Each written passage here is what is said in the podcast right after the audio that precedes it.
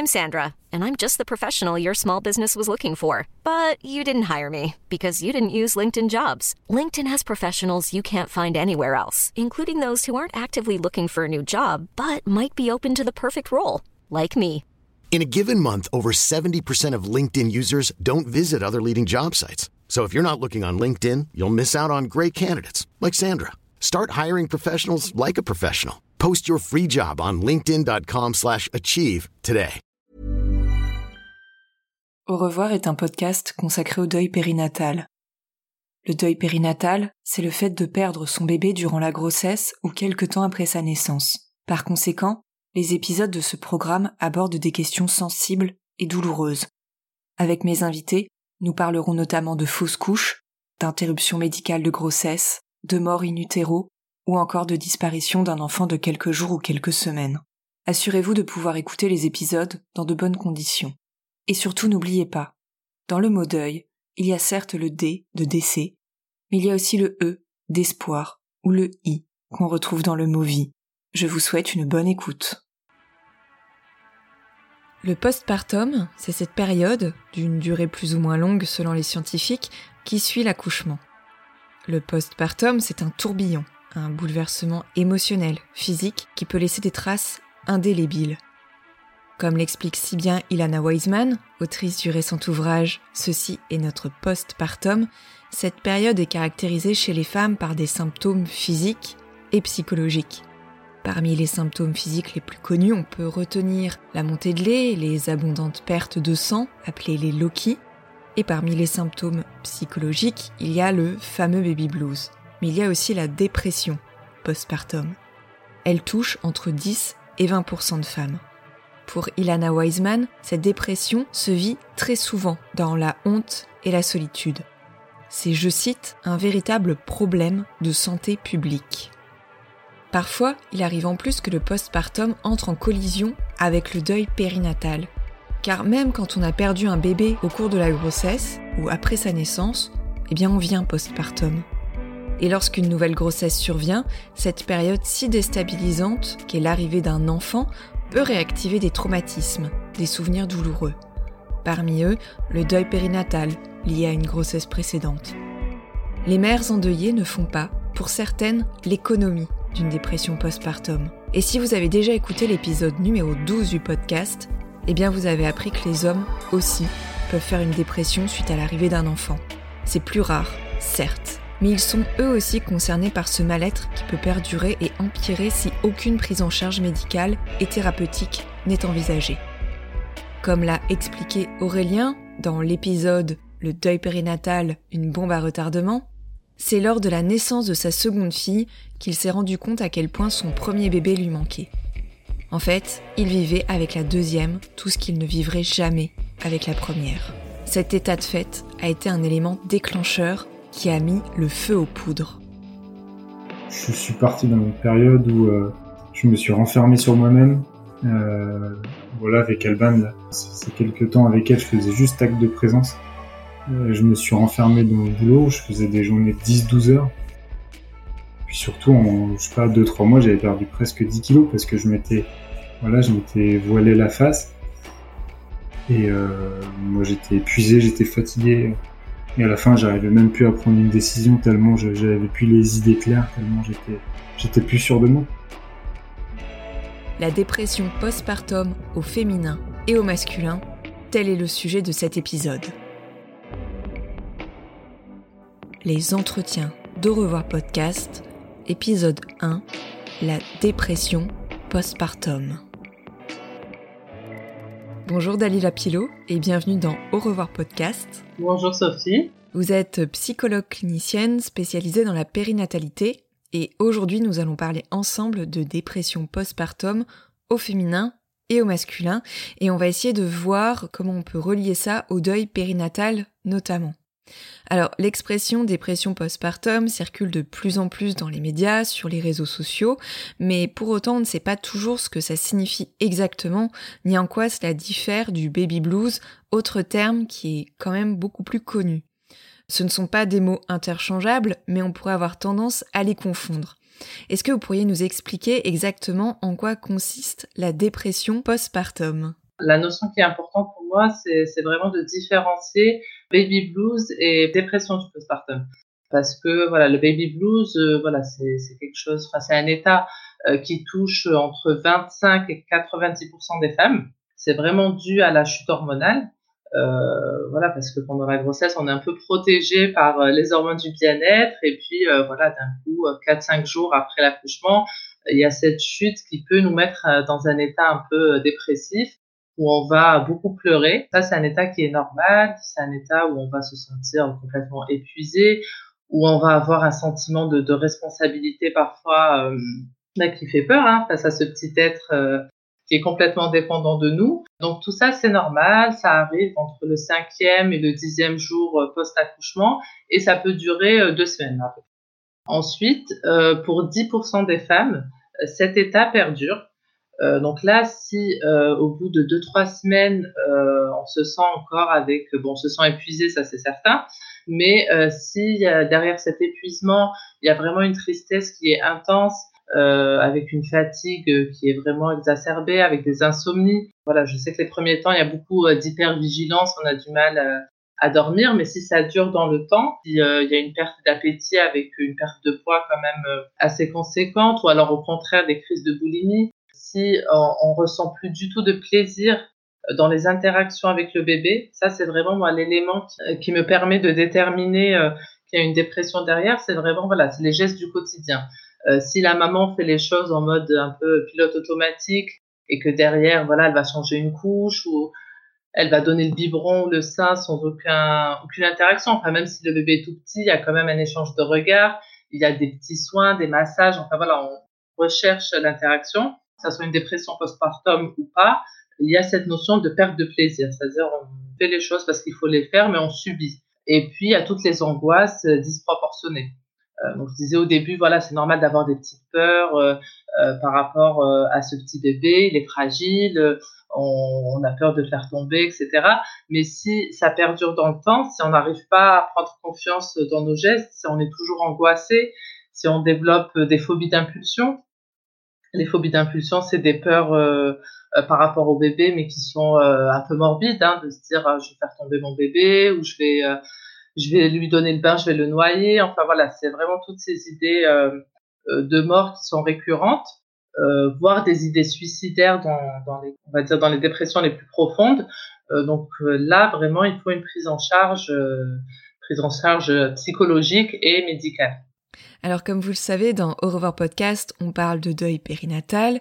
Est-ce que ça peut être un facteur de risque concernant la dépression postpartum? En effet, quand on accouche suite à une mort fétale in utero ou une interruption médicale de grossesse, on n'échappe pas en fait à cette période que l'on appelle le postpartum, mais c'est un postpartum sans bébé.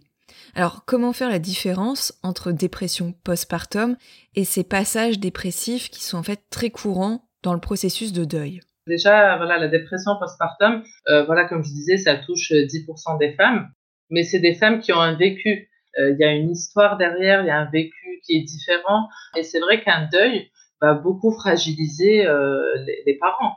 Donc forcément, il y aura un risque de, de dépression, sachant que parmi les, les étapes qu'on retrouve dans le deuil, on retrouve vraiment cet état dépressif.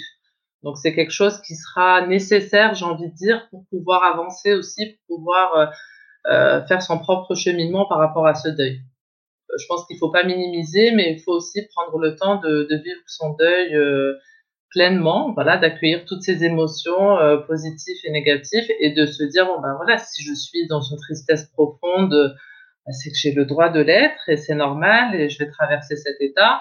Et puis par contre, si cet état euh, perdure encore une fois, enfin si euh, au bout de quelques mois on n'arrive pas à s'en sortir seul parce que voilà, il y a des personnes qui sont très bien entourées euh, au niveau, voilà, avec un conjoint solide, avec une famille derrière, qui peuvent retrouver des ressources autour d'elles. Il y a des personnes qui vont être beaucoup plus isolées. Donc, je pense qu'il ne faut pas hésiter à demander de l'aide quand, quand ça va pas et quand ça dure dans le temps. Parce qu'encore une fois, voilà, parfois on peut pas traverser cette étape seule. Parfois, il y a besoin de d'intégrer un, un, groupe ou euh, d'en parler avec euh, d'autres personnes. Euh, voilà, ça vraiment faut pas hésiter. Et puis après, par rapport à la seconde grossesse, je pense que ça peut raviver des choses. euh, forcément. Enfin, ce, ce, deuxième enfant, on peut ressentir parfois de la culpabilité, euh, d'être d'être heureuse en se disant mais j'ai quand même euh, perdu mon autre bébé. Donc je pense que c'est important d'être au clair avec l'arrivée du deuxième, de se dire que c'est un deuxième enfant, c'est pas un enfant qui vient remplacer le bébé qui est décédé. Dans l'épisode 12, mon invité explique que cette dépression postpartum, suite à la naissance de sa deuxième fille, s'est en fait inscrite dans le sillage d'un deuil périnatal traversé au moment de la mort de son premier enfant. Je vous avoue que je ne savais pas du tout que les pères pouvaient eux aussi souffrir de dépression postpartum. En quoi cette dépression postpartum paternelle diffère-t-elle en fait de la dépression postpartum maternelle? Donc déjà, ce qu'il faut savoir, c'est que euh, donc la dépression postpartum paternelle, elle est encore assez sous-estimée euh, par les professionnels de santé et euh, elle est même parfois niée par les pères eux-mêmes. Voilà, parce qu'ils veulent pas se l'avouer. C'est un peu plus compliqué. Chez l'homme, déjà, ce qu'il faut savoir, c'est que les les symptômes sont vraiment différents. On va retrouver des comportements agressifs envers la maman et parfois envers le bébé aussi.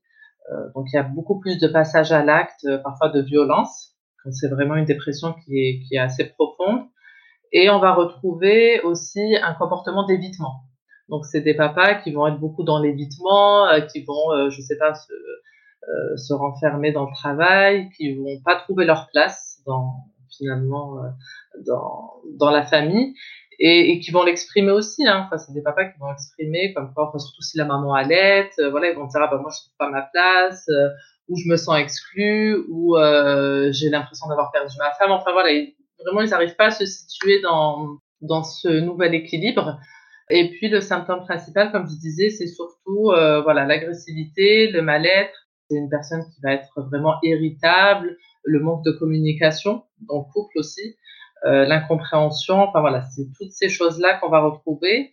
Euh, mais souvent, euh, encore une fois, ça va pas être exprimé de façon aussi limpide que chez les femmes. Parce que quand même, les femmes, on a ce, cet avantage, hein, c'est qu'on va exprimer un peu plus nos émotions, on va pleurer.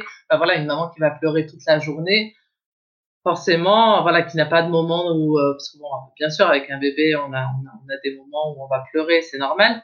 Mais si c'est toute la journée, euh, c'est qu'il y a un petit souci. Si toute la journée on prend pas de plaisir, si toute la journée on subit, euh, et si toute la journée on se sent finalement juste spectatrice de cette maternité, c'est qu'il y a un souci.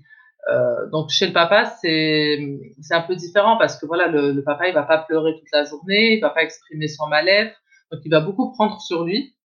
Et comme je disais, souvent c'est des papas qui vont se renfermer soit dans l'activité professionnelle ou une activité sportive ou autre donc, il faudra aller les chercher un peu. Et c'est plus compliqué parce que souvent, les, les consultations médicales euh, euh post, euh, postpartum, c'est souvent les mamans qui les font. Donc, elles vont être amenées à parler avec euh, différents interlocuteurs, que ce soit pédiatre, sage-femme, etc., alors que le papa, non. Euh, donc, il faudra attendre. malheureusement, souvent, on attend qu'il y a parfois un burn-out. Ils vont consulter pour cette raison-là. Et puis après, on découvre en faisant un peu que le mal-être a commencé au moment de, de la naissance du bébé. Avant l'enregistrement, vous me parliez d'une étude qui a été publiée en 2018 dans la revue anglophone JAMA Pediatrics sur la dépression postpartum. L'article montrait que les hommes aussi était sujet à des variations hormonales suite à la naissance d'un enfant, avec par exemple une chute de testostérone. Finalement, la dépression postpartum est bien le signe que pour les femmes et pour les hommes, l'entrée dans la parentalité et l'exercice de cette parentalité représentent des bouleversements à la fois physiques et psychiques qui sont particulièrement importants.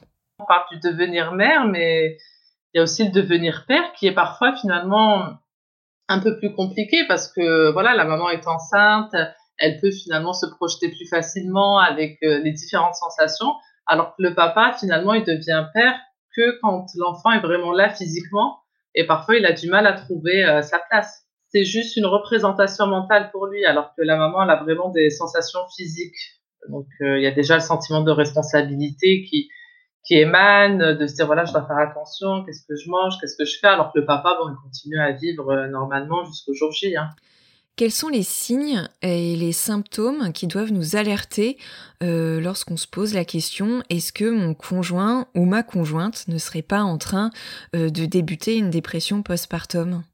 Bah, Déjà, moi je pense qu'à partir du moment où on se sent vraiment débordé par une situation, lorsqu'on se sent plus euh, nous-mêmes, hein, ça arrive hein, de se dire voilà je me reconnais plus, j'ai plus d'envie, je me sens mal, voilà j'ai plus envie de me lever le matin voilà, quand on n'arrive plus à, être capable de ressentir euh, les petites choses, j'ai envie de dire la douceur du quotidien, parce que bon, avec un bébé, il y a quand même des petits moments où on se sent bien, où on ressent un peu de douceur, où on prend un peu de plaisir. Si vraiment, au cours d'une journée, euh, on fait que subir, là, il faut vraiment, euh, voilà, se poser la question. Après, il faut pas hésiter à en parler dans le couple, hein, que chacun puisse parler de son ressenti. Encore une fois, on ressent parfois des choses de de façon décalée. Donc, il faut pas hésiter à partager avec l'autre, à lui dire ben, comment tu te sens. Enfin, euh, par rapport à la place du papa, peut-être que certaines euh, mères euh, puissent voilà donner un peu plus de place au père, voilà même si elles allaitent. Hein, il y a d'autres voilà, il y a le bain, il y a les petits massages. Il y a plein de choses qu'on peut faire avec un bébé. Donc, faut pas hésiter aussi à impliquer plus les papas. Et puis après, à être vigilant, bah, comme on disait, euh, aux symptômes, euh, voilà, pour reprendre quelques symptômes, voilà, c'est surtout, euh, je dirais, cette humeur dépressive toute la journée, des angoisses vraiment disproportionnées par rapport à, voilà, par rapport au quotidien, des angoisses, je sais pas, par exemple, porter bébé, lui donner le bain, enfin, être tout le temps angoissé au final. et puis, voilà, cette absence de plaisir dans, dans le quotidien, un manque d'intérêt, perte d'appétit ou alors au contraire euh, euh, des épisodes boulimiques. Et puis euh, finalement, voilà, ce qui peut nous interpeller aussi chez l'os, ça peut être aussi un ralentissement. On parle de ralentissement psychomoteur. C'est voilà quand la personne n'a plus envie de sortir, n'a pas envie de voilà de faire les choses qui l'animaient auparavant. Donc là, c'est important de de d'être euh, d'être vigilant par rapport à tout ça.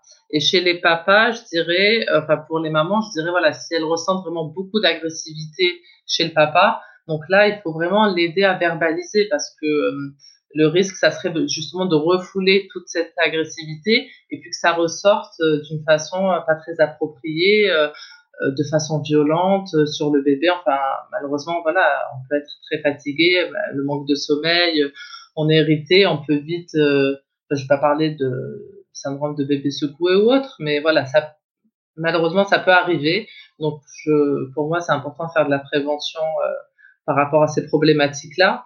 Euh, donc, il faut être vigilant. Il faut être vigilant. Il faut demander du relais aussi. Euh, faut pas hésiter, hein, que ça soit à la famille, que ça soit au conjoint, que ça soit parfois une personne. Euh, voilà, ne pas hésiter à aller dans les PMI, dans les lieux d'accueil par enfants. Bon, là, c'est vrai que c'est un peu compliqué avec le confinement. Euh, je pense que ça rajoute aussi, euh, enfin, déjà dans le postpartum, il y a cette notion d'isolement qui est souvent euh, ressentie par les parents. Et là, avec le confinement, j'avoue, c'est pas, c'est pas facile. Comme vous le disiez, ce sont surtout les mères qui sont suivies médicalement après la naissance de l'enfant, et on peut partir du principe que si elles font face à un soignant ou une soignante avec qui elles se sentent en confiance, elles auront peut-être plus tendance à confier leur mal-être, ce qui peut faciliter en fait le diagnostic d'une dépression. Pour les pères, il me semble que c'est quand même assez différent et ce suivi n'existe pas. En plus, je pense que ce n'est pas toujours facile d'orienter son conjoint si on sent qu'il perd pied. Quelle serait la solution selon vous en premier recours? Un rendez-vous chez le médecin généraliste, par exemple? Oui, pour, euh, pour les pères, souvent ça démarre par le médecin traitant, voilà, parce que euh, sont fatigués, ça va être comme je disais cette idée de ah peut-être que, que tu fais un burn-out, euh, euh, faudrait peut-être consulter. Il y a souvent la fatigue, peut-être tiens aller voir ton médecin pour euh, pour des vitamines ou autre, pour voir si tout va bien.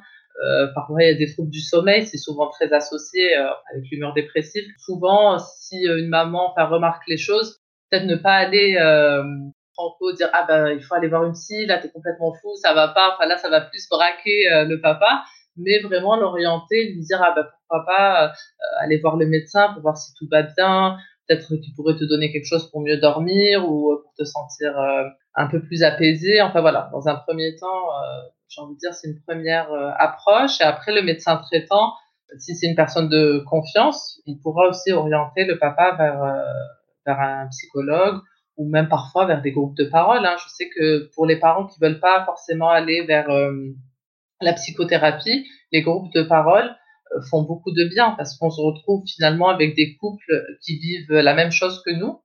Et donc, ça fait vraiment écho par rapport à notre histoire. Et même si on n'arrive pas, dans un premier temps, à verbaliser notre ressenti, le fait d'écouter euh, les histoires euh, des uns et des autres, on va nous permettre aussi de se dire voilà, on n'est pas seul à souffrir. Et euh, petit à petit, on, on, agit un peu par mimétisme et on arrive nous-mêmes à, à s'exprimer un peu plus facilement. Merci à vous, Dalila Pilot, pour vos éclairages et vos explications au sujet de la dépression postpartum. De rien. Vous pouvez retrouver Dalila Pilot sur Instagram sur le compte psy-du-bas Dalila-du-bas HP.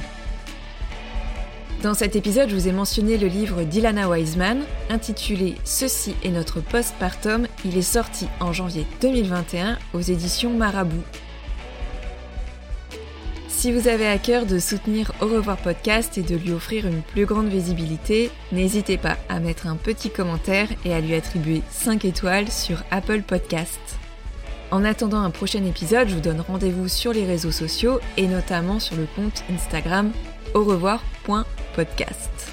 Sur ce compte, vous pourrez découvrir du contenu supplémentaire pour lever le voile sur le deuil périnatal.